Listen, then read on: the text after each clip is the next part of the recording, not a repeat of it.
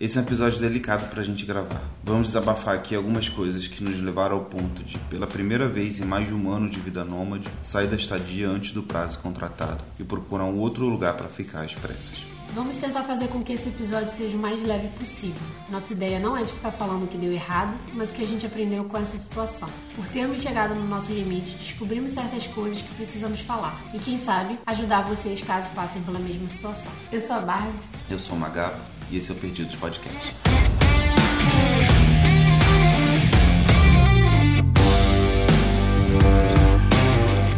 A gente escolheu essa casa quando estava na Sérvia ainda, né? E foi a primeira vez que a gente procurou um lugar para ficar com mais do que duas pessoas, porque estava vindo a sua mãe e viria o seu irmão também. O que não aconteceu? Seu irmão não veio, mas sua mãe veio com a gente, como vocês puderam já ouvir no episódio anterior, das lições que ela deu. Mas a gente estava procurando uma casa, nessa época não tava o coronavírus ainda, não tinha virado essa coisa toda que mudou a história da humanidade. E a gente começou então a ver as casas que tinham disponíveis no Airbnb. Há um tempo atrás a gente tinha dado uma olhada, Bárbara, para variar, tá sempre zerando o Airbnb vendo todas as estadias em todos os lugares possíveis. Eu lembro que uma época atrás as locações no Airbnb de Portugal eram mais baratas do que a gente encontrou. Não acho que foi o euro ter subido na época, porque acho que aumentou um real o euro de quatro e pouco para cinco e pouco. Mas eu acho que na verdade teve um pouco de influência o fato da gente ser quatro. Geralmente antes eu estava pesquisando para duas pessoas. Beleza, aumentou um pouquinho e aí talvez tenha sido o euro, mas quando a gente botou quatro aumentou muito, entendeu? E Porto era mais barato do que Lisboa, as casas ou o contrário? Tava a mesma coisa. Mesma coisa. A gente escolheu Porto mais por uma questão mesmo de não fazer questão de ficar em Lisboa. Portugal inteiro tava surpreendendo porque tava muito caro. Foi uma coisa estranha que a gente viu, né? Porque teoricamente é conhecido como um dos países mais baratos, né, da Europa pelo menos do lado oeste. É, dentro dos países de Schengen. É. A gente não escolheu, não queria escolher Lisboa porque a princípio nós víamos fazer o passaporte europeu de cada um, né? O meu, o da minha mãe e do meu irmão. E aí Lisboa, o consulado brasileiro leva tudo pro cartório de Lisboa. Quem vem também do, do, do Brasil geralmente vai para Lisboa para fazer esse processo mais rápido, só que lá é onde mais tem filas. Então, pra gente, Porto era a primeira opção para se livrar disso tudo, né? E porque era uma capital, né? Podiam ser outras cidades mais próximas de Porto pra gente poder fazer isso, porque assim, sinceramente eu não sabia se nas outras cidades menores eu ia conseguir fazer esse pedido do passaporte. É, e aí a gente começou a procurar as casas e tal, ah, tinha que ter quatro pessoas, mas não daria para ser somente quatro pessoas, duas camas de casal, né? Pô, você ficaria teu irmão dormindo numa cama de casal, dividindo com a sua mãe durante um mês, seria É, mas a princípio ele topou você desse jeito, é. se não tivesse opção. Não estávamos muito na condição de escolher, né? É. E aí, no final das contas, a gente fez algumas propostas, uma foi rejeitada, outra não foi, e a gente chegou numa casa que a princípio estava boa, atenderia a nossa necessidade. Ela tinha dois quartos um quarto de casal e o outro quarto, ele também tinha uma cama de casal, só que ele, ele tinha meio que um, anexo sem porta, né, como se fosse um outro cômodo, mas não tinha nenhum obstáculo, com um, uma cama né, de beliche, duas camas em beliche, na verdade. E aí a gente ficou super tranquilo, assim, na prática caberiam seis pessoas ali nessa casa que a gente estava vendo, mas já dizia que só tinha um banheiro, era do lado do metrô, tinha uma localização razoavelmente boa, a gente ficaria num, num bairro, uma freguesia chamada Lapa. Bonfins barra Lapa. E fica numa área bem central, perto de vários pontos turísticos, digamos assim, do Porto, que apesar de não ser o nosso foco, a gente gosta de ficar em lugares que a gente não precise depender do metrô para poder fazer tudo, né? Então a gente estaria numa região boa para poder caminhar, para poder ir no mercado, para poder pegar o metrô se fosse necessário. Além de tudo, aqui no Porto eu tenho um detalhe interessante que você consegue sair do, do aeroporto e pegar o metrô direto. Então, pô, uma casa que fica perto do metrô começa a ficar ficava tipo a 5 minutos do metrô, você sair do aeroporto e com a sua mala pegar o metrô e chegar na casa é uma parada muito cômoda, né? Quando a gente olhou as fotos no Airbnb, a gente não achou nada incrível, assim. Isso não, as fotos não fizeram a gente decidir que ia fechar. Mas a gente achou que foi suficiente. E o que me chamou muito a atenção é que todos os comentários eram tipo, me surpreendeu. Melhor do que a gente esperava. Todos, todos, sem exceção. Só que assim, a gente está desenvolvendo um sistema, né, para lidar com o Airbnb que todos eles olhando hoje, a gente percebe que a maioria foi de curta duração. Quando as pessoas ficam mais de um mês num apartamento, elas deixam testando. Ou o Airbnb avisa lá que é de longa, De longa duração. duração. né? Mas olhando hoje a gente percebe que tudo foi muito curto a duração, né? Esses lugares assim mais turísticos é tudo mais curta duração, né? É difícil você ver numa capital, numa cidade muito grande, da Europa principalmente, ou de algum lugar, sei lá. No Airbnb em geral, né? A gente chegou a chorar um desconto, porque ainda assim esse lugar estava acima do nosso orçamento, mesmo a gente dividindo com a mãe da Bárbara. Então a gente pediu um desconto para ele, não lembro de quanto foi, eu acho que foi de 500 euros. Foi um valor bem alto, porque a gente ia ficar três meses lá, 81 dias. Então ele foi deu desconto e a gente argumentou o que a gente argumenta sempre, que a gente cuida da casa como se fosse nossa, que a gente cuida da limpeza, que não se precisa se preocupar com mais nada, e blá blá blá blá blá blá. Guarda essa informação.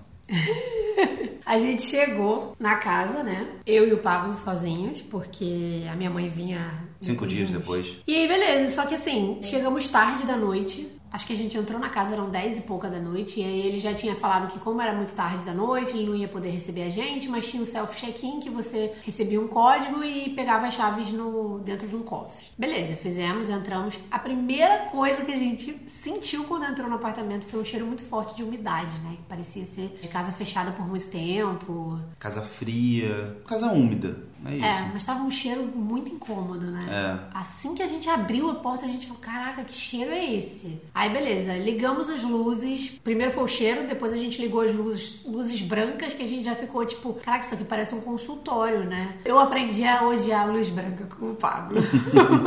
Aí, beleza, assim, não, não tivemos tantos problemas, né? Mas fomos olhando a casa como um todo, vendo se tudo tava, se tinha alguma coisa faltando, se tudo tava ali direitinho. E aí, quando a gente chegou no jardim, no quintal de trás, tivemos uma puta de uma surpresa. Porque nas fotos do Airbnb, o quintal de trás estava todo pintadinho de branco. As paredes brancas, tudo muito, né? Assim, não era bonito, mas estava organizado e pintado. Quando a gente chegou na parte de trás, ao vivo e a cores, tava as paredes todas descascando. As paredes eram brancas, só que descascando e mais de 100%, mais de 100%, mais de, sei lá, 90% das paredes da parte da pintura tava com limo verde, né? Musgo, sei lá. Cara, tudo muito, muito, parecia que choveu, choveu, choveu e ficou limo e cresceu Eu lembrei muito da minha infância lá em Marechal, em Beto Ribeiro. As casas que eram meio abandonadas, elas iam acumulando aquilo na parede, assim, na parede de quintal mesmo, sabe? Vai ficando com aquele musgo, com aquela uma vegetação rasteira, vertical, sabe? Era uma coisa bem característica. E daí, nessa hora, a gente até somou uma coisa com a outra, né? Ah, de repente, o cheiro lá dentro do apartamento é devido a esse musgo aqui de fora, né? A gente até então tava achando que era essa conexão dos fundos da casa, do quintal, que ia lá pra dentro. Mas beleza, né? Não, dá pra virar pro dono e falar, poxa,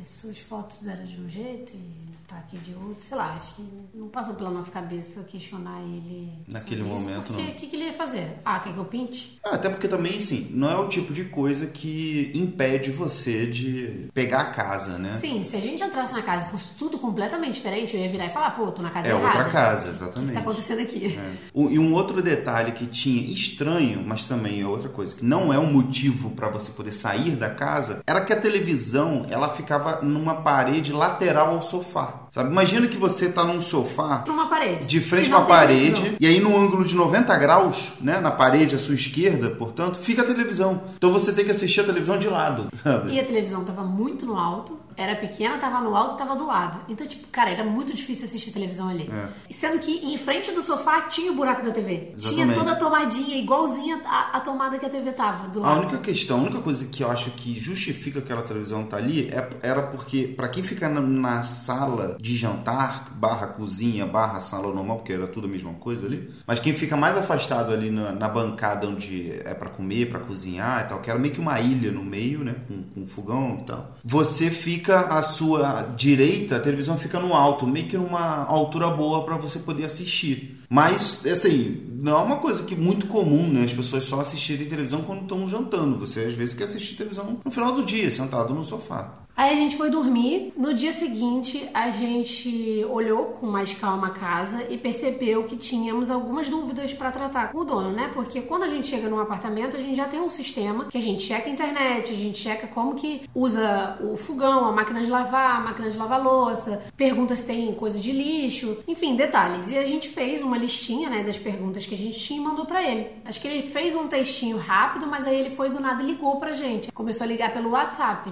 Aí o Pablo falou com ele, porque eu odeio falar com as pessoas que eu não conheço no telefone. Ele meio que mencionou que ia uma equipe de limpeza cada 15 dias no apartamento. Sendo que lá atrás a gente falou que não precisava, que a gente podia fazer a limpeza nós mesmos. Só que a gente até então, essa foi a primeira vez que ele mencionou uma equipe de limpeza. A gente nunca tinha visto isso em qualquer Airbnb, só tipo. Ele avisou que a equipe ia, ele não perguntou, né? Se tipo, ah, é, a equipe, vocês querem? Posso mandar? Não, a equipe vai daqui a uma é. semana, duas. No dia anterior, a OMS declarou que o, o novo coronavírus era uma pandemia global. E aí a Europa começou, alguns países começaram a entrar em estado de emergência, eu acho que a Itália já estava, a Espanha entrou, e aí ficou. Portugal esses... não entrou, mas entrou, tipo, sei lá, dois dias depois. É, pouco tempo depois Portugal entrou. Mas uh, o fato é que nesse dia, o mundo inteiro ficou tipo assim: caraca, estamos lidando com uma pandemia. Foi, uma, foi um momento que a bolha começou a estourar. Pois é, aí começou toda essa questão de isolamento social e o cara fala que vai uma equipe, equipe, ele não falou uma pessoa, ele falou equipe de limpeza no nosso apartamento. Tipo.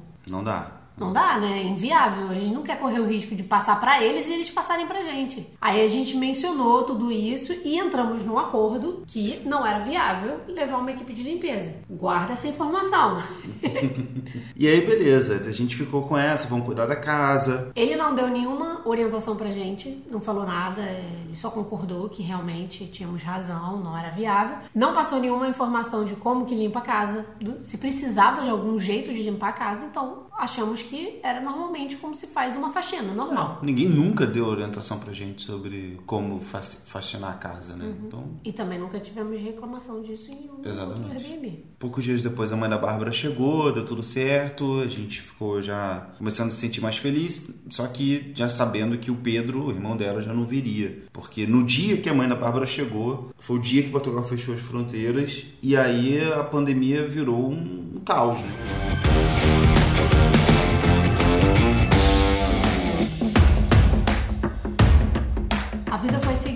A gente costuma alugar apartamento com máquina de lavar, para evitar gastar muito dinheiro com isso, porque assim, a gente não tem como saber fazer uma puta de uma pesquisa antes como que é os custos de lavanderia no país. Na Itália, que foi o primeiro lugar que a gente foi como nômades, a gente não pegou de cara máquina de lavar, né, na primeira casa e, cara, era muito caro na cidade que a gente ficou. Então a gente a partir de então decidiu pegar sempre com máquina de lavar, sendo que aqui em Portugal não era tão caro assim. É, mas enfim, tínhamos uma máquina de lavar lá no quintal que ficava em cima de uma bancada de concreto. E até então, tinha usado duas vezes a máquina, nada tinha acontecido. Beleza. Minha mãe chegou, fomos lavar mais roupa. Foi o terceiro uso da máquina. A gente botou a máquina de lavar, como sempre, ligou, fomos almoçar. De repente, um estrondo acontece. Eu não escutei nada, mas o Pablo e minha mãe saíram correndo pro quintal. E quando a gente viu a máquina de lavar, tava no chão. Ela tinha caído da bancada e a gente ficou desesperado, porque a máquina, a princípio, tinha emperrado, né, a porta da frente, mas depois você conseguiu abrir. Não não danificou por fora, mas ela não ligava mais, os botões dela entraram, meio que deram uma entrada para dentro. Foram para dentro.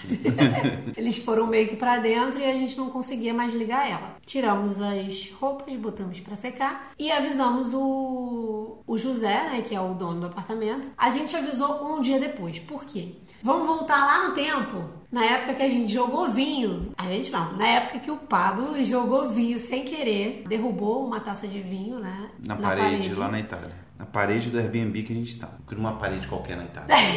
Foi na parede do Airbnb. Tá. O que aconteceu? Era de noite naquela época. A gente começou a ficar muito mal, com medo de que, que podia acontecer se a gente ia pagar muito caro para aquela pra reconstrução daquela parede. E a gente deu preferência para esperar um pouquinho e enviar no dia seguinte, depois da minha terapia, uma mensagem pro dono. Que aí a gente conseguiu esfriar a cabeça, pensar numa, na melhor solução, na melhor forma de falar com o cara, que também tinha todo um contexto contexto de que a gente não estava tendo uma boa comunicação com, e um relacionamento bom com os donos do Airbnb. Então, esse tempo de mais ou menos 12 horas que a gente esperou para comunicar a eles foi ótimo, porque a gente conseguiu esfriar a cabeça, eu fiz terapia e a minha terapeuta me ajudou a achar uma melhor maneira de, de falar numa boa com a pessoa. Deu certo, não tivemos muitos gastos, pagamos 20 euros, o cara foi lá, pintou a parede, tchau, vida que segue. Aqui, a mesma coisa, a gente ficou muito nervoso no momento e a gente preferiu, não sabia muito como avisar, porque assim, estávamos no meio de uma pandemia, não sabíamos o que, que ia ser a solução, se ia enviar uma pessoa na nossa casa para consertar a máquina, se a gente ia ter que, por enquanto não viesse alguém, pagar uma lavanderia, a gente não sabia se era barato, então será que vai dar um desconto no Airbnb por causa disso? Porque assim, não foi culpa nossa, a máquina durante a centrifugação deve ter tremido demais e caiu. Não foi a gente que botou a máquina de lavar num bancada, então assim, o que fez a gente perceber ali, com ela caindo no terceiro uso, de balançar,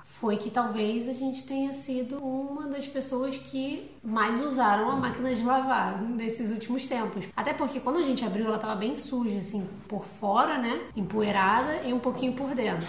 Então a gente decidiu tomar um tempinho, né, para poder organizar uma mensagem pro, pro dono do Airbnb e comunicar o ocorrido. Sendo que a gente já vinha percebendo na troca de mensagens com ele que ele tinha um tom tanto quanto grosseiro, e aí isso ia muito ao encontro do que as pessoas falam no relacionamento delas, né, de brasileiros, principalmente com portugueses, de que o tom deles parece ser grosso, parece ser de alguém sem muita paciência, mas é que é um povo de muitas vezes de um relacionamento muito de falas muito diretas, né? O brasileiro Não necessariamente a pessoa está sendo grossa com você. Exato, é. O brasileiro tem um jeitinho de falar, que vai dar uma, uma volta, perguntar se tá tudo bem. Se você diz um problema, a pessoa vai lá embaixo, volta, vai lá embaixo na solução do problema e volta, não sei o quê. Isso é meio que comum pra gente. E às vezes a gente perguntava algumas coisas para ele e ele respondia: Ah, você vai ter que fazer isso, óbvio. Mas, tipo, não, calma. Eu sei que vou ter que fazer isso, eu sei que é óbvio. Nesse caso do óbvio, que ele respondeu uma outra coisa. Aí ele deu uma informação adicional que era óbvia, entendeu? Tipo, ah, não. Não, mas teve momentos que ele falou o óbvio e não era óbvio pra gente. E aí a gente teve que ter todo esse relacionamento, essa previsibilidade de como ele poderia responder de maneira grosseira e por isso a gente responder, né, já mandar a mensagem num tom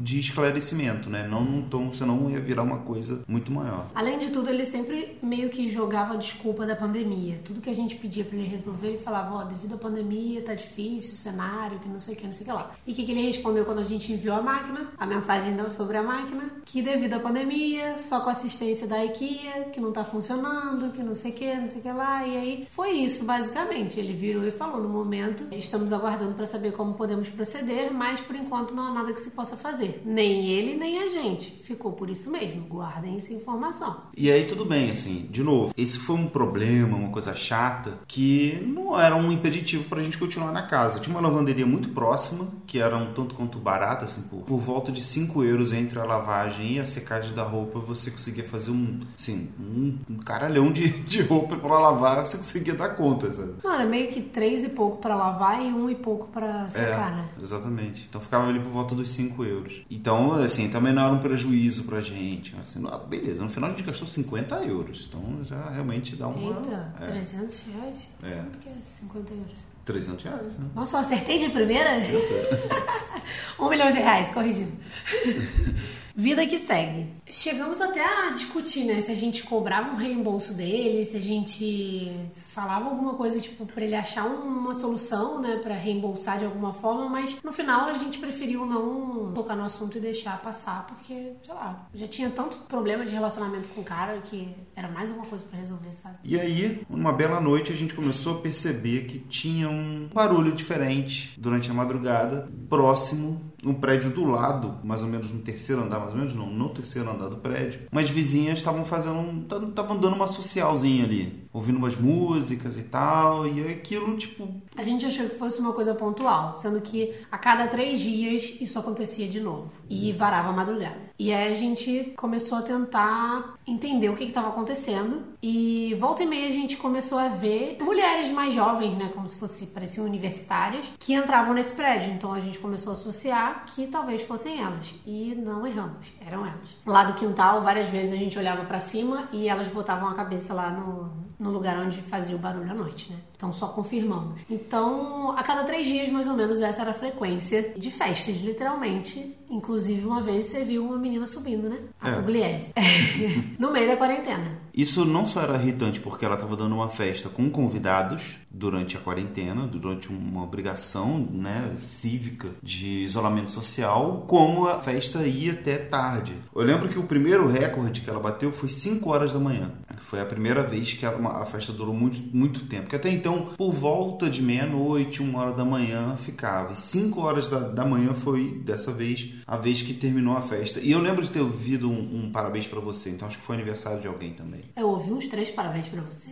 E não era tipo festa com música o tempo inteiro. Não. Era gritos, gargalhadas muito altas e karaokê. Eu já não gosto de karaokê. Agora eu tenho motivo para não gostar de karaokê. E aí foram passando as semanas, né? A gente ficou ali, como a gente falou, eram 31 dias, eram três meses programados. Só que com essa questão, né, do isolamento social, a gente tá num, num lugar, um ambiente onde as coisas não estavam indo bem dentro da casa, né? Além de todos os problemas que a gente, assim como o mundo inteiro, tá tendo, tava tendo que lidar com relação a restrições e tudo mais, a gente, numa bela noite, que não tinha nada de bela, a gente percebeu que a festa ia continuar. Mas o que, que aconteceu? Começou a dar gatilho na gente. Sempre que a gente ouvia a voz delas à noite, a gente já respirava fundo e sentia que não ia ter uma boa noite de sono, porque, tipo, já começava às 10 horas, que era a hora que a gente ia dormir. Dava aquele gatilho, despertava, né? Dava o clique de, tipo, putz, talvez hoje a gente não durma. Porque realmente, assim, o Pablo ele tem sono pesado, eu tenho sono leve. Então, assim, talvez o Pablo durma, mas eu não vou dormir. O Pablo se mexe na cama, eu literalmente tô acordando. Então, sempre que isso acontecia, a gente já ficava nervoso. E aí, a qualquer momento da, da noite que eu ouvia a voz delas, eu ficava muito nervosa e começou a me deixar muito ansiosa.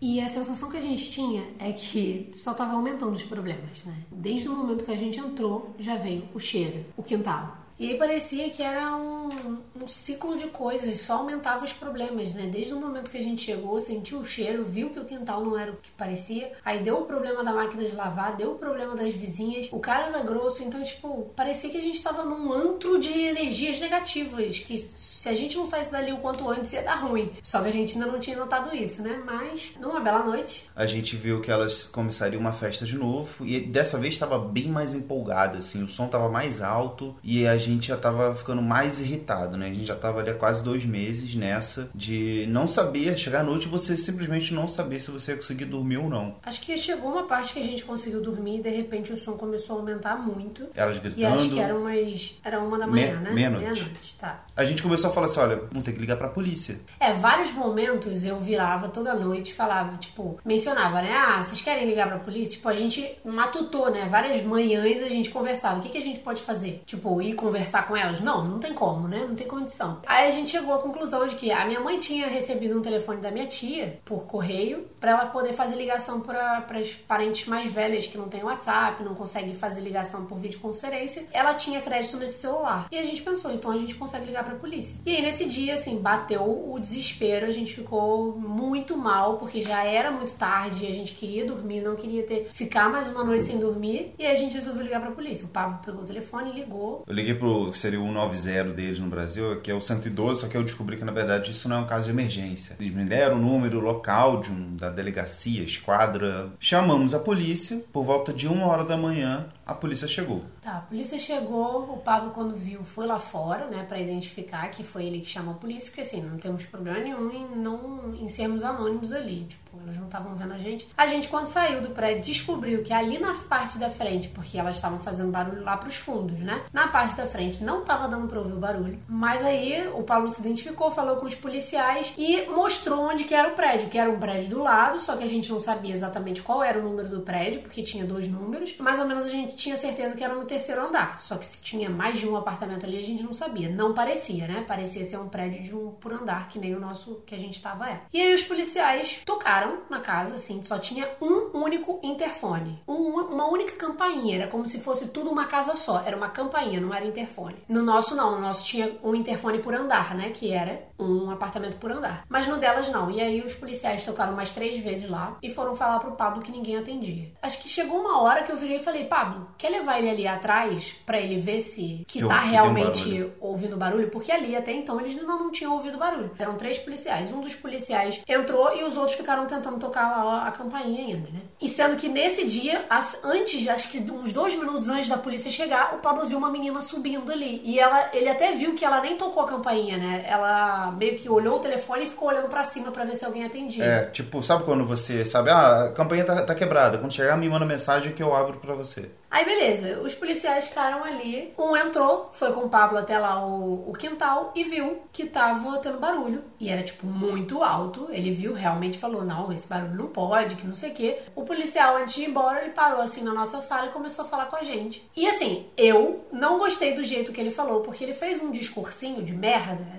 Ele basicamente falou que estamos numa pandemia. Ele deu uma de, de dono do apartamento, né? Estamos numa pandemia. As pessoas não têm mais hora para dormir, hora para acordar.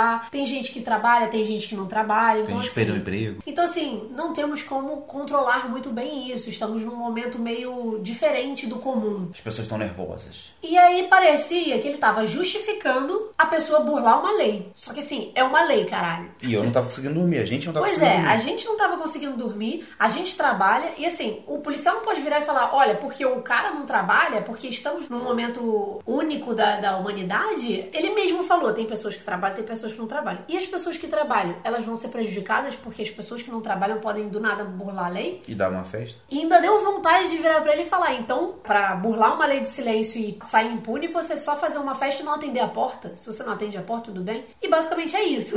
Mas óbvio que a gente não falou isso, né? Senão provavelmente eu teria sido preso por desacato à autoridade. Mas deu uma raiva ali. Ele parecia que tava passando pano pra uma pessoa que tava quebrando claramente uma lei. E ele virou e falou: não há nada que possamos fazer se eles não atenderem a campainha. E foi embora. Assim, ao meu ver, deu vontade também de virar e falar: por que, que vocês não arrombam a porta do prédio? Porque a porta do prédio tem prédios que são assim e ficam com a porta de entrada aberta. Porque a porta do prédio não é a porta de um apartamento. A porta do prédio da frente do nosso ficava aberta, lembra? Mas beleza, eu não vou ficar também mandando arrombar a porta. Mas assim, se a pessoa tá quebrando a lei, ele precisa dar um jeito de Alguma fazer coisa alguma coisa. fazer. Exatamente, alguma coisa ele tem que fazer. Nem que ele gritasse ali e chamasse elas ali É. no nosso quintal pra falar. Abre a porta. Qualquer coisa, cara, tem que dar um jeito. É. Enfim, o policial foi embora sem fazer nada e a gente ficou se sentindo muito. Assim, a gente já tava há um tempão vendo, passando por isso algumas noites e se sentindo muito incapaz de fazer algo. E aí, quando a gente chama a autoridade máxima da parada e ela não pode fazer simplesmente nada, vocês podem ter uma ideia de como a gente se imaginava frustrada, impotente, incapaz. Assim, não havia nada que a gente podia fazer. Não tem aquela coisa de, ah, vou comunicar o dono do Airbnb. Ele não é policial, ele não vai tocar lá no apartamento e falar com elas. Não havia nada que a gente pudesse fazer, a gente ficou muito puto. Tentamos voltar a dormir e mais ou menos umas 5 e meia da manhã o barulho voltou a aumentar. Não, voltou não, né? Tipo, a Continua. gente não, não conseguiu dormir e aí o barulho só aumentava, aumentava. E aí de repente elas começaram a gritar muito. Aí o que aconteceu, né? Eu surtei. Foi me consumindo muito e aí eu explodi e eu simplesmente abri a porta do nosso quarto e fui pro quintal e gritei, gritei, gritei, mandei elas pararem, mandei respeitar. Não, não xinguei ninguém, eu só gritei muito alto e pedi pra parar e pra respeitar o, Falou o silêncio, silêncio. porra. No Pois é. máximo Não, foi tá, isso. não de- mandei de- tomar no cu. Exatamente. Que era a minha vontade. É. Surtei. E aí ficou um silêncio. Aí quando eu fui pra dentro, eu comecei a chorar. Comecei a chorar muito, fiquei muito nervosa, Sua comecei a tremer. Minha mãe veio no quarto, veio falar comigo, tentar me acalmar, o Pablo também. A minha mãe também já tinha dito que não tava conseguindo dormir. E aí ficou um silêncio e de repente eu virei e falei: "Ah, pelo menos adiantou, né? Que não sei o quê". Cinco minutos depois voltou e voltou pior ainda. Elas aumentaram o volume e elas começaram a gritar mais ainda. E aí o Pablo virou e falou: "Quer que eu chame a polícia de novo?" E eu falei que queria. A polícia veio, só que a polícia dessa vez demorou o quê? Meia hora pra chegar. Da outra vez foram uns 10 minutos. Dessa vez foi meia hora pra chegar. Eu já até, a gente já até tinha perdido meio que as esperanças que a polícia vinha, né? Sei lá, eu tava pensando, o cara deve ter pensado, ah, a polícia veio aqui, registrou do barulho, não pôde fazer nada, meio que não vai voltar lá à toa de novo. E aí, beleza, passou meia hora, deu 6 horas da manhã, a polícia chegou. E o que, que aconteceu? O barulho tinha acabado. Elas foram dormir, ao nosso entendimento, né? A minha vontade de ligar o som nessa hora foi absurda. Se elas não vão- se eu não vou dormir, ninguém mais vai dormir, então. Não é na hora que elas quiserem, elas vão dormir, né? Só que a gente meio que percebeu que o quarto delas talvez fosse pra rua, onde não tem barulho. E a sala delas, que é onde a gente estava ouvindo a festa, devia ser virada pro Exato. quintal. Enfim, então a vida não é justa, né? E aí a polícia veio, tava chovendo dessa vez, então eles entraram no nosso prédio ali pra conversarmos, né? Falamos que o barulho tinha acabado, mas identificamos pra eles onde era. Avisamos que a polícia tinha vindo e a gente não sabia se eles fizeram registro na delegacia ou não de, de ter vindo, né? E não ter dado em nada. Mas eles basicamente vieram com o mesmo discurso, dizendo que não podiam fazer fazer nada, ainda mais agora que o barulho não tá mais acontecendo, nem tocar a campainha eles tocaram. A gente falou, acabaram de desligar o som. Então, assim, é a nossa palavra contra a delas, né? É a nossa palavra contra o silêncio. Então, tipo, eles não, não podiam fazer nada. Não havia um fato ali. Então, eles não tocaram a campainha, só falaram com a gente, a gente explicou a situação, disse que no momento que estava acontecendo o barulho, o policial viu, tocou a campainha e nada aconteceu. E eles viraram e falaram: olha, a gente não pode fazer nada, eles também não poderiam nessa situação. E aí a gente falou: mas vocês não tem como passar uma notificação pela porta, que não sei o que? Ele falou: O policial não dá recado. Basicamente, ele virou e falou: o que a gente poderia fazer nessa situação é: o melhor cenário seria alguém do prédio delas ligar pra polícia e abrir a porta pra gente, e a gente chegando no apartamento e identificando coisa, tocava, se ninguém atendesse, aí sim a gente pode passar pro apartamento e não pro prédio a notificação. E aí acredito que a primeira vez é uma notificação, a segunda é uma multa e a terceira é prisão, né? Isso. Então, assim, nem na primeira vez a gente ia sair por cima, porque ia ser só uma notificação. Se acontecesse de novo e não conseguirem entrar, não ia levar nada, né? Enfim, frustrante, frustrante, frustrante. E eles foram embora, nada aconteceu. Mas a gente foi dormir porque elas tinham ido dormir, né? E aí a gente percebeu no dia seguinte, ou dois dias depois, que elas, elas não fizeram uma festa na noite seguinte e depois elas foram embora. A gente viu elas pegando o carro. A gente já tinha visto a cara delas, então já sabia como é que elas eram. E a gente viu elas pegando o carro para poder ir embora. Elas dessa vez elas foram com os gatos. Então meio que parecia que elas estavam indo embora para ficar um bom tempo. E de fato elas ficaram ali mais uns cinco dias fora, mais ou menos. Então a gente conseguiu nessa semana ter algumas boas noites de sono e as coisas passaram, pelo menos pra gente, por uma situação de ah, de repente elas se tocaram, não vão fazer mais festas. A situação aqui em Portugal estava começando a voltar ao normal, então a gente já ouviu algumas histórias de que as faculdades iam começar a ter aula, o estado de emergência já tinha acabado. Então a situação, de repente, ficou até pensando assim: olha, ninguém nunca havia colocado nada no, no Airbnb de avaliação falando do barulho, que não é possível, assim, é à noite. É um barulho que não dá para dormir, de fato. Então pode ser que elas só tenham vindo para cá por conta da situação do Covid-19 porque elas não moram aqui, porque elas só. Não sei, sabe? A gente começou a pleitear esse, esse cenário na nossa cabeça, a desenhar esse cenário na nossa cabeça, suposições, e aí a gente somando umas coisas com a, com a outra, a gente vê, ah, pronto, acho que acabou, elas foram embora, isso, não vão dar mais festas, as coisas vão voltar ao normal, vai voltar a ter aula. E aí foi até um dos motivos que a gente não avisou o José. Porque assim, primeiro que a gente tava na nossa cabeça, vamos avisar o José pra quê? Tipo, beleza, a gente tinha que dar um aviso de que a gente chamou a polícia, a gente queria avisar isso. Só que acabou que quando a gente viu elas indo no carro, a gente meio que relaxou. E aí esqueceu de avisar. É, a gente optou por, um, por não avisar, né? Não esqueceu.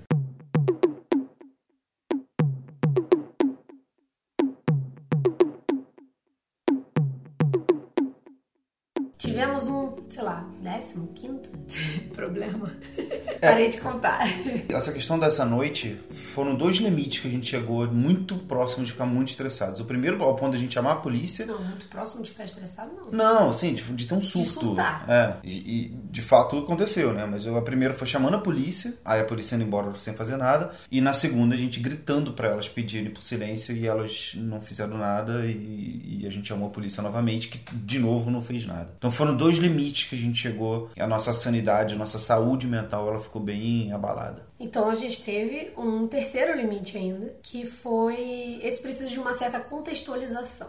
Lembra do, do quintal que estava cheio de umidade? Lembra do cheiro da casa, que era um cheiro de umidade? Então, aos poucos, a minha mãe, que fazia faxina toda sexta-feira, ela notou que começou a ter umas manchas nas paredes dos quartos. E o que, que aconteceu? Tivemos duas semanas intensas de chuva. Meio que chovia todos os dias. E não parava. E era uma chuva muito forte. Aos poucos, durante essas chuvas, surgiram essas manchas. E aí, a minha mãe passou um pano na parede, limpou e seguimos. Só que assim, a mancha meio que ficou ali e só limpou superficialmente. A é. ali, né? Passou mais uma sexta-feira, minha mãe notou de novo e foi limpar. Aí beleza. Aí a gente, numa noite, fomos dormir. Antes de dormir, o Pablo foi pegar não sei o que numa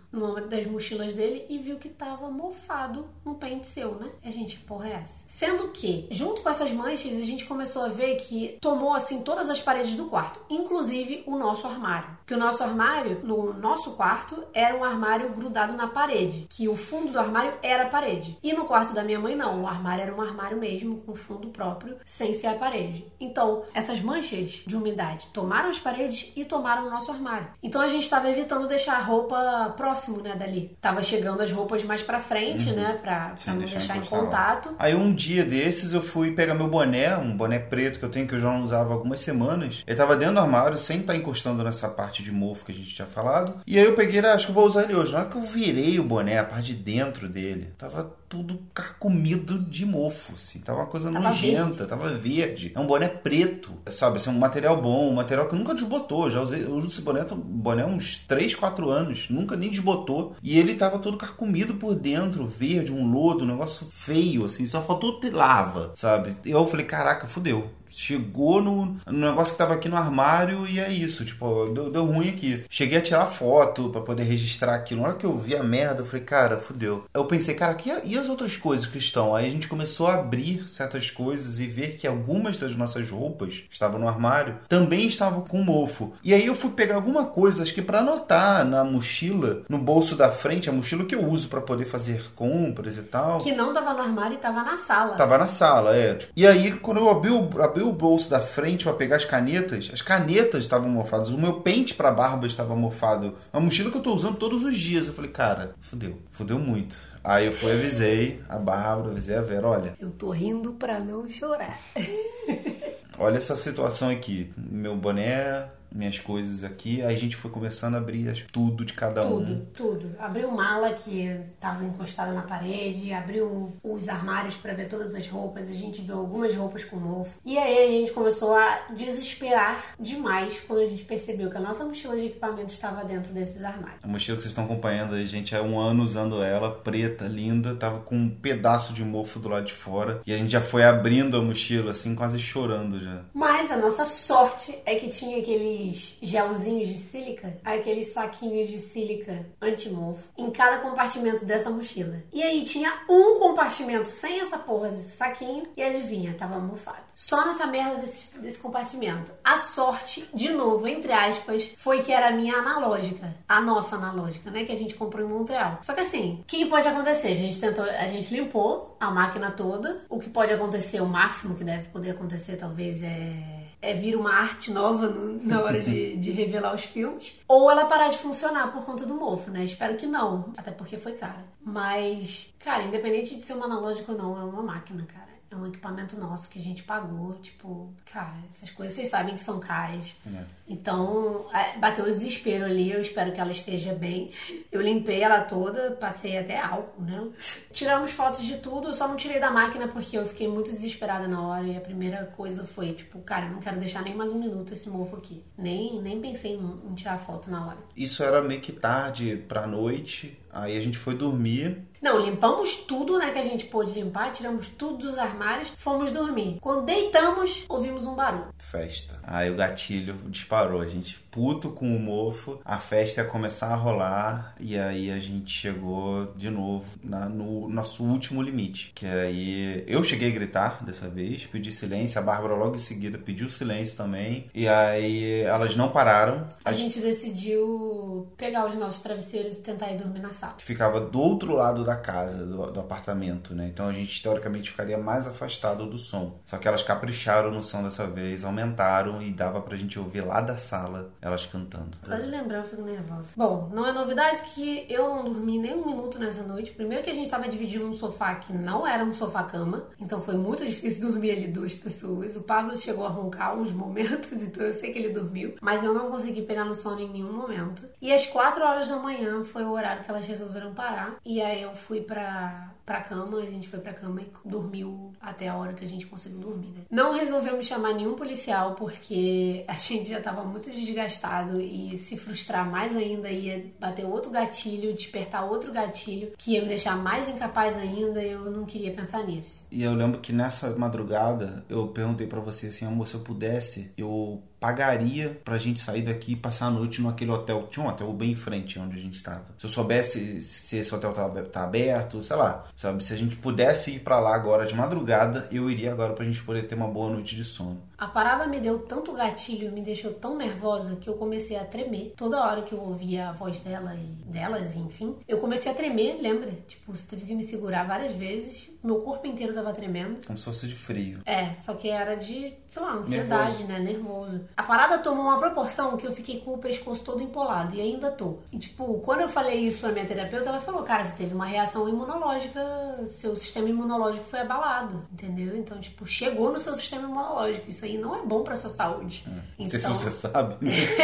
isso não faz bem. Pois é, mas ela falou que foi uma reação do corpo ao estresse. Quantas vezes, né? Você tem lupus uhum. por causa do estresse. Seu pai tem psoríase. psoríase por causa do estresse. E a gente começou a falar sobre isso, assim, caraca, quanto tempo falta pra gente ficar aqui? Eu olhei pro Pablo, ele olhou pra mim e eu virei e falei, eu não sei você, mas eu não passo nem mais uma noite aqui nesse apartamento. E de fato a gente nunca mais passou nenhuma noite, porque eu lembro que era uma sexta-feira e era um dia bem típico para elas darem mais uma festa, então tipo, já tinha feito uma festa na quinta, de repente empolgariam para fazer uma ou sexta ou sábado e a gente já ficou naquela tipo, caraca, vai ter mais vindo por aí. Nossas roupas estão com, com mofo, nosso, o mofo chegou no, nos, nos, equipamentos, vamos sair daqui. Aí a gente mandou só uma mensagem pro cara, relatando tudo, né? Falando tanto a questão do, da casa com mofo quanto a questão do barulho das vizinhas. E a gente já falou com ele, estamos considerando realmente outros lugares. A gente perguntou até se, se o dono tinha outros apartamentos que a gente podia ficar temporariamente, não sei, até, até o final, né, do, da nossa estadia, que faltavam 22 dias só, não era tanta coisa assim. E aí ele disse que não, que não precisava. Era muito estranho a polícia não ter feito nada, porque isso não é o protocolo. O protocolo deles é chegar a resolver o problema. Barulho não é uma coisa permitida. A lei do, do ruído, como eles chamam aqui, que seria a lei do silêncio no Brasil, é de 11 às 6, se eu não me engano. E aí ele falou: não, não poderiam ter feito isso. Eu vou pedir um relatório para a polícia para poder saber o que que houve, por que, que eles não registraram nada, por que, que eles não pediram para elas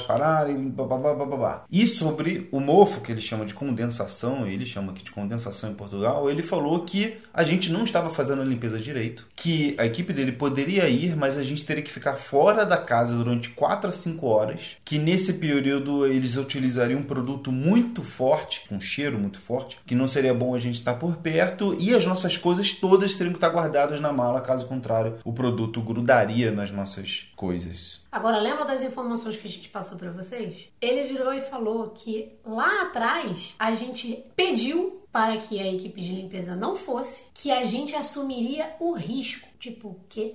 Como é que a gente vai assumir o risco de algo que a gente não. Nem sabia nem que sabia. estava correndo risco. É. Quando a gente chegou a relatar isso nos no nossos stories, as pessoas vieram com muitos relatos dizendo que Porto é uma cidade muito úmida, que aqui tem muitos problemas de umidade, todos os apartamentos têm problema de mofo, condensação e umidade, tem que ter muito cuidado na limpeza. E aí, tipo, é a primeira vez que a gente tá no Porto, a gente nunca soube disso. A gente não tem que fazer uma pesquisa para saber como que é cada apartamento. Tipo, o dono não custa avisar, né? Porque assim, a gente nunca precisou fazer isso. É, Belgrado mesmo, era uma cidade que a umidade já tava sempre ali no... no 100%. No, é, no aplicativo ficava mostrando 100% de umidade. Então, tipo assim, há um oceano que você tá mergulhado praticamente e, e as pessoas ficam dizendo que Porto tem esse problema. Ok, o Porto tem um problema de infraestrutura dos seus apartamentos, das suas casas. Não é a umidade. A umidade tem tem em vários lugares do mundo. Mas assim, no momento que ele sabia que a gente chegou num acordo junto que não era viável por conta da pandemia ir uma equipe de limpeza no nosso apartamento, ele podia virar e falar: "Olha, vou consultar eles aqui para passar umas instruções para vocês de como limpar melhor o apartamento, porque nessa época chove bastante, porque aqui a gente tem problema de condensação barra mofo, que não sei o que Custava? Não custava. E economizar lá na frente essa fala toda dele e esse problema todo que a gente tá tendo. A gente achou muito estranho ele simplesmente acusar a gente de não ter arejado corretamente, limpado a casa corretamente, sem ele dar nenhuma instrução. E como que ele pode afirmar isso se a casa não tem câmeras e ele não pode saber se a gente tem ou não limpado a casa corretamente? Ele não foi, não deu nenhuma instrução. A gente faz faxina nas casas da mesma forma que a gente faz em todas e a gente nunca tinha recebido nenhuma reclamação de ninguém.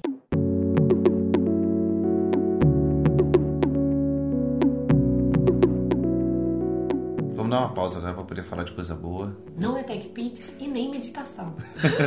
Mas respira, né? É bom Mas sempre respira. respirar. A gente tem uma novidade para contar. Vocês que estão acompanhando pelo Instagram já sabem, né? A gente colocou no ar uma maneira das pessoas apoiarem o nosso trabalho, financeiramente falando, com duas formas de contribuição, basicamente, 5 ou 10 reais. A pessoa pode contribuir mensalmente para a gente como se a gente fosse a Netflix. Isso, você assina, gente. Mas é muito legal isso, eu achei bem legal. Porque a gente não tinha muita certeza de que a gente poderia criar algo assim. Porque não sei, a gente ficava se perguntando, pô, será que a gente cria algo legal pro mundo onde as pessoas queiram apoiar a gente? Tipo, a gente tem plena confiança de que a gente cria algo legal, senão a gente não estaria trabalhando nisso. Mas eu achava que para fazer um financiamento coletivo precisava ser algo tipo uma causa social, algo muito maior que isso. Conversando com o Thiago André, do melhor podcast da vida, que é o História Preta, e com a Carol, que é a esposa dele, eles falaram pra gente, tipo, não, cara, olha só a quantidade de coisas que vocês produzem de graça e oferecem de graça para as pessoas. Vocês ajudam muita gente a se tornar nômade, vocês ajudam muita gente com planejamento, enfim, um milhão de coisas que a gente coloca um conteúdo grande, grátis para as pessoas e, tipo, nada mais justo do que quem quiser e puder apoiar de volta o seu trabalho como uma forma de agradecimento por tudo isso que a gente faz, né? Porque é trabalho pra caramba e a gente não ganha um centavo com isso ainda. Agora estamos ganhando. Agora está ganhando. A gente criou duas recompensas, né? Que é o padrão do Apoia-se, mas a menor, digamos assim, que é de 5 reais, você já entra no nosso grupo do Telegram de apoiadores, grupo exclusivo para essas pessoas. Então a gente troca uma ideia ali, um pouco mais intimista e tal, né? Fica. É um grupo para sermos amigos. É, é, é uma, eu brinquei que era a mesa do refeitório para a hora do recreio, sabe? Tipo, a gente, tá, a gente reservou uma mesa, vocês podem sentar ali com a gente. E a recompensa de 10 reais, além de entrar no grupo, você, a cada país que a gente tiver, você vai ganhar um cartãozinho postal nosso, que já fazemos essa brincadeira, né? Com as pessoas acertando o nosso próximo destino. Mas se você quiser contribuir, a gente garante um cartãozinho postal para você. Aliás, a gente já comprou os daqui de Portugal, estão lindos. Tem um material bem bonito. A gente só tá em dúvida como é que vai mandar isso para eles, né? Porque a, nossa última remessa da Sérvia, metade das pessoas não recebeu. A gente ficou bem triste, meus pais, por exemplo, não receberam. Mas isso é algo que a gente vai lidar com eles lá no grupo. É importante falar que a gente não vai deixar de criar conteúdo ou criar algum conteúdo super exclusivo para quem for financiar a gente. Não. Não tem close friends, não tem nada disso. Close friends continua sendo os nossos amigos íntimos. É. É uma forma da gente poder ter certo apoio de pessoas que são fãs nossos, entre aspas, não sei se a gente tem fã, mas que gostam de acompanhar o nosso trabalho, estão sempre ali e de certa forma queiram apoiar a gente a continuar gerando esse conteúdo. Então, se você quiser também apoiar a gente, o link vai estar aqui na descrição do episódio. Fica à vontade, a gente está muito feliz por ser a sua Netflix. Olha só, gente, a gente faz áudio, né? Podcast aqui, tem vídeo no YouTube, tem post no blog, tem foto no Instagram. É muita coisa, cara. Então ajuda a gente ali, porque quanto mais dinheiro a gente conseguir dessa maneira, vivendo de conteúdo, né? Produzindo conteúdo, mais conteúdo a gente vai poder fazer. É isso, agora vamos respirar de novo que a gente vai voltar a um assunto bem chato.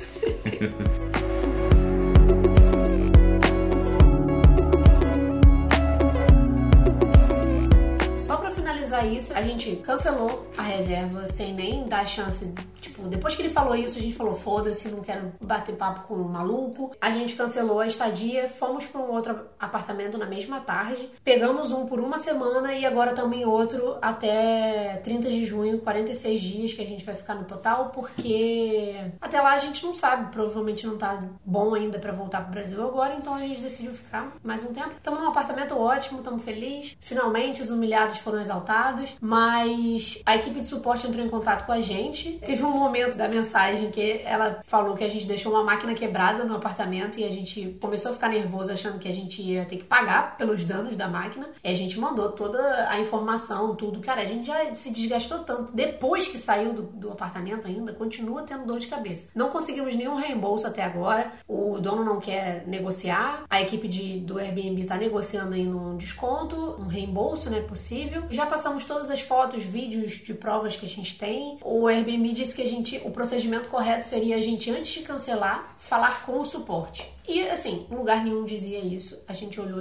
a ajuda do, da plataforma, leu como proceder quando tem alguma coisa e todas as vezes a gente seguiu direitinho as instruções que a, o suporte estava falando lá. Que era, primeiro, cancelar, depois pedir um reembolso e depois, se nada der certo, o Airbnb entra no meio. E aí a mulher virou e falou: Não, vocês tinham que ter contatado alguém do suporte. Tipo, não tinha nem essa opção para mim ali na hora. Mas enfim. Tirando isso, o, o suporte do Airbnb tá sendo até melhor do que eu imaginava. Sim. Ela tá sendo mais parcial, ouvindo os dois dois lados e não sendo tão pro lado do proprietário como a gente escutava. Mas a gente não tem esperança de conseguir um reembolso. A gente não tem, mas em compensação também eram 20 dias restantes, antes 60 do que a gente ficou ali. Então é, é, não é uma coisa também muito grande, não, não é uma, uma parada que vai inviabilizar a nossa viagem pro resto da vida. Lições que aprendemos com essa história toda de termos chegado no, limite da nossa sanidade, da nossa saúde mental, morando numa casa com mofo, rodeado de vizinhas barulhentas. E não deixam de ser dicas para vocês também que alugam Airbnb. Primeira uh, lição, na verdade, é uma pergunta que você deve se fazer quando você chega no limite, né? Quando você está numa situação onde você está saindo da sua sanidade, né? Digamos assim. Quanto custa a sua saúde mental quando você está tendo um surto? Não tem preço.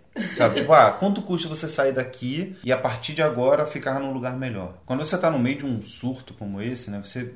Não sei, assim, é uma pergunta natural. Tipo, quanto você estaria disposto a pagar para poder sair disso daqui e ir para uma outra situação? O valor em si não é o, o ponto em questão. Acho que o lance é você olhar para o seu corpo e se comunicar com ele. O seu corpo tá se comunicando com você, ele tá te dando vários é. sinais, assim, pelo menos para mim. Os sinais eram palpitação, meu corpo tava tremendo e eu comecei a ficar empolada. Então, tipo, tipo, eu tava ficando muito nervosa, num nível de estresse que o gatilho era no momento que a gente ouvia a voz delas. O meu problema maior era de manhã. Como a Bárbara falou, eu não tenho dificuldade para dormir, mas eu acordava muito mal, passei a acordar muito mal, com o coração acelerado. Quando eu tomo café e o café não me faz bem, eu já sei que a coisa não tá legal comigo, sabe? Que o café me acelera mais do que o normal. E às vezes eu tenho que, sei lá, tomar um, um calmante para poder dormir, é sinal de que as coisas não estão indo bem. E aí eu também eu já sabia, já tava sentindo meu corpo também já estava sinalizando do jeito dele que eu estava chegando no limite. Então a resposta correta para essa pergunta é: não tem preço. Se você não está conseguindo ficar num ambiente, se você qualquer situação da sua vida, se você estiver no limite, saia das, dessa situação, faça alguma coisa, mas saia dessa situação, se possível, né? Mas no caso, vocês estão num, num apartamento onde você não consegue ficar mais, você chegou no seu limite, vai embora, vai para outro e custe o quanto custar. Óbvio que não vai gastar todo o seu dinheiro, mas não é porque é um pouco acima do seu orçamento que você não vai pegar, entendeu? A segunda lição que a gente aprendeu é que a gente tem que avisar imediatamente quando tem o um problema a plataforma do Airbnb ou do, do apartamento que você tiver sobre o problema e ver o que, que é o procedimento correto ali fazer com eles. Entra em contato com o suporte, nem que você vá no Twitter e reclame com o Airbnb e chame a atenção deles, porque pelo menos o Twitter funciona, né? É. Agora, se o Airbnb disser que você tem que ficar no apartamento e, e é isso.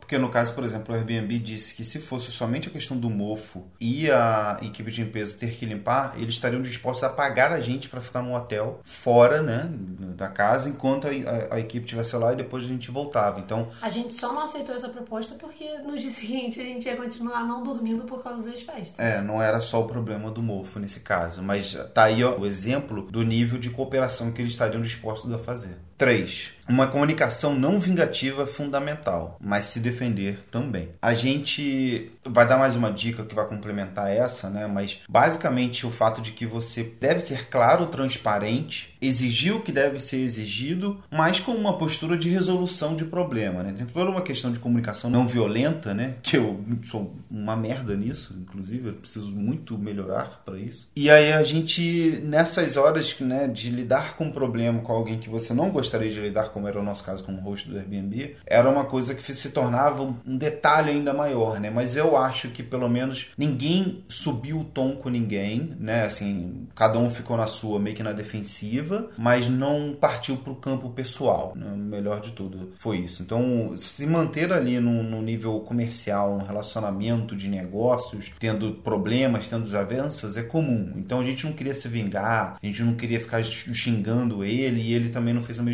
coisa contrária a gente, sabe? Então ficou tudo ali num campo de problemas sendo resolvidos sem vingança pessoal. 4. Registrar o máximo de coisas em vídeos e fotos, que podem servir para provar o seu ponto quando o anfitrião tem a palavra dele contra a sua. Tipo, as fotos e os vídeos vão impedir que isso seja apenas uma a minha palavra contra a sua. Você vai ter provas. E além disso, uma coisa que a gente deveria ter feito é ter ido no dia seguinte na delegacia de polícia para prestar queixa ou pedir um relatório da polícia para termos um documento oficial de que ligamos e não foi resolvido, resolvido o problema. Mas mas o que entendemos é que a polícia não registrou nenhum dos dois casos. Não tem registro de que a gente ligou para a polícia. Isso é muito estranho. Mas a gente tem um print do nosso telefone que prova que a gente ligou. Só que descobrimos ainda, lembramos ainda, sem querer. Isso foi uma sacada ótima, porque a gente tinha completamente esquecido disso. Desde o início, o dono do apartamento avisou pra gente que tinha uma câmera de segurança no prédio, que ficava do lado da porta pro, pra entrada do nosso apartamento. É no corredor. E como o policial entrou no nosso apartamento e o segundo grupo entrou no prédio para falar com a gente porque tava chovendo, a câmera pegou eles. Aí a gente lembrou e virou e falou, porque até então o dono do Airbnb tava meio que desconfiando que a gente estivesse mentindo sobre a polícia, porque não tinha nenhum registro, era a nossa palavra contra dele, novamente. E a gente não tinha nenhum documento para provar. E quando a gente lembrou da câmera de segurança, eu virei e falei, cara, olha, tem a câmera de segurança, lembrei disso. Eles entraram no, no prédio e um deles entrou no apartamento porque não dava pra ouvir o barulho. É isso, checa a câmera. Aí o cara foi e virou. Não, se tá lá. Eu ainda virei e falei: essa é a maior prova de que a gente não tá mentindo. Eu não sei se a câmera tava funcionando ou não, mas eu tô te dando a certeza de que. Exatamente. de Se ela que- tava funcionando, ela pegou isso. É, se eu tivesse mentindo, eu não teria nem falado da câmera, É. entendeu? Ele saberia, né? A gente poderia falar assim, não, não vou mencionar a câmera porque ele vai saber a verdade. Ele também se esqueceu de que ele poderia conferir Pois na é, câmera. ele mesmo esqueceu. Então a gente passou, falou pra ele isso e não sei se ele pegou as imagens ou não, mas ele acreditou quando a gente falou isso. 5. Não acertar detalhes com o rosto somente por áudio ou pessoalmente. Deixe as coisas explícitas por escrito. Isso é uma coisa muito importante também que a gente percebeu. Algumas dessas coisas que o, o host falou pra gente, como por exemplo, de que a gente teria que ficar fora de casa durante 4 ou 5 horas, ele falou numa ligação pra gente e também algumas coisas ele falou pessoalmente quando a gente chegou na, na casa. Como, por exemplo, não tinha roupa extra, né? Roupa de cama extra. A gente mandou mensagem pra ele e ele deixou lá na casa. E nessa que ele deixou, eu saí e ele falou esse tipo de coisa. Basicamente, sempre que a gente mandava uma mensagem pra ele solicitando alguma coisa, cinco minutos depois ele ligava no meu, no meu celular. Tipo, em vez de responder por mensagem. Então isso acaba livrando, entre aspas, o lado dele pra ter provas de como ele lidou com a gente. Se ele xingasse a gente por telefone, se ele fosse bem grosso, bem escroto com a gente, como que a gente ia ter provas disso? É, então assim, mesmo que algumas coisas sejam combinadas verbalmente, manda uma mensagem assim, oficializando o que combinamos pessoalmente. Que você ficar encarregado de não sei o que, que eu vou ficar encarregado de não sei o que lá, que você vai enfim, qualquer que seja. Não, não há problema em você ter alguma coisa que é feita, né, uma negociação que é feita verbalmente. A questão é que é muito importante que você registre isso naturalmente. Não precisa estar num tom acusatório, num tom de claramente você está registrando uma coisa e tal, mas você naturalmente deixa registrado ali qual que foi o acordo final. 6. Contem com a polícia e saiba quais são seus direitos, caso ela não age de maneira correta. Esse detalhe pra gente foi infelizmente uma má experiência. Não acho que o fato de que esses policiais no porto que agiram mal, que agiram de forma errada, isso não, não vai impedir com que eu chame a polícia outras vezes. Mas a questão é, quando você chamar a polícia, além de você comunicar o, o dono do Airbnb, é muito importante que você de alguma maneira tente salvar essa, essa informação. De repente, se possível, tirar uma foto ali que tem policial na casa, que você chamou, você ir na delegacia, se eles não fizerem nada, não deixarem nenhum papel, você ir na delegacia para, olha, tá aqui, o policial foi na minha casa, eu reclamei do barulho e eu gostaria, eu preciso registrar que eu fiz essa queixa, porque eu vou dar entrada num pedido de reembolso no Airbnb e aí eu preciso provar. Vocês podem provar isso? Eu sei que eles não puderam fazer nada, sei lá, só dá uma enrolada para poder ter um papel por escrito. É, depois eu fiquei pensando, nas próximas vezes, se isso acontecer de novo, Deus me livre que me aconteça isso de novo, mas. Mas, caso aconteça, ter certeza de que eu vou, por exemplo, pegar o celular na hora que a polícia chegar e vou filmar. Tipo, a gente tava dentro de casa, dava pra filmar eles sem eles verem, entendeu? Eu vou apontar o celular e aí qualquer coisa a gente deixa o celular assim na mesa, sabe? Isso. filmando eles pra provar que eles estiveram ali e até ouvir, né? Porque se a gente tivesse deixado o policial que tava dentro de casa, na sala, falando com a gente como que ele procedeu, a gente tinha até poderia processar a polícia. Exatamente, por conta disso. O, o dono do Airbnb tá querendo processar a polícia, né? Mas a gente não, não quer muito isso, não. Mas enfim, a última lição que a gente aprendeu é avisar imediatamente, não esperar tantos dias pra relatar um problema. Beleza que tem essa questão, né, de, de você esfriar a cabeça e tal, mas mesmo assim, esfria a cabeça por uns 10 minutos e avisa o quanto antes. Tenta avisar no dia ou logo na manhã seguinte. Acho que seria interessante a gente ter algumas mensagens padrão sendo feitas já de cabeça fria, tipo assim, uma gavetinha, a mensagem pra quando a gente quebrar alguma coisa da casa, mensagem pra quando a gente jogar vinho na parede, mensagem pra quando a gente precisar chamar a polícia, sabe? Que aí você só substitui, aplica as coisas, já tá no tom certo, você fez aquilo no momento frio que você não estava no calor do momento. E aí resolve o problema, você pode mandar ela imediatamente quando acontecer alguma coisa. A gente vai tentar preparar um especial no Instagram com algumas dicas de como alugar um Airbnb e evitar certos problemas. Óbvio que não tem como a gente saber e evitar uns futuros problemas no apartamento, porque a gente nunca nem visitou o apartamento antes de alugar. Mas a gente desenvolveu nesse um ano morando em Airbnbs um meio que um sistema para saber se vale a pena ou não alugar tal apartamento. É um sistema que vai sendo sempre melhorado, né? Como naturalmente, mas é importante a gente já compartilhando com vocês isso. Estamos bem agora. Fiquei um pouco abalada de ter que voltar nesse assunto, que eu não quero mais lidar com isso, porque até hoje de manhã eu tive que responder o suporte do Airbnb, mas... Mas é importante a gente falar, esse, gravar esse tipo de episódio, porque meio que dá um closure, né? Como a gente estava é. mencionando antes. É legal pra gente deixar registrado, transformar isso numa experiência que seja tudo é aprendizado. Professora, exatamente, que gere o aprendizado. Nada foi por acaso. É, estamos bem agora, gente. Estamos curtindo a casa nova. Então é isso. Até o próximo episódio. Tchau, tchau. Tchau. Vamos dar uma festa de madrugada.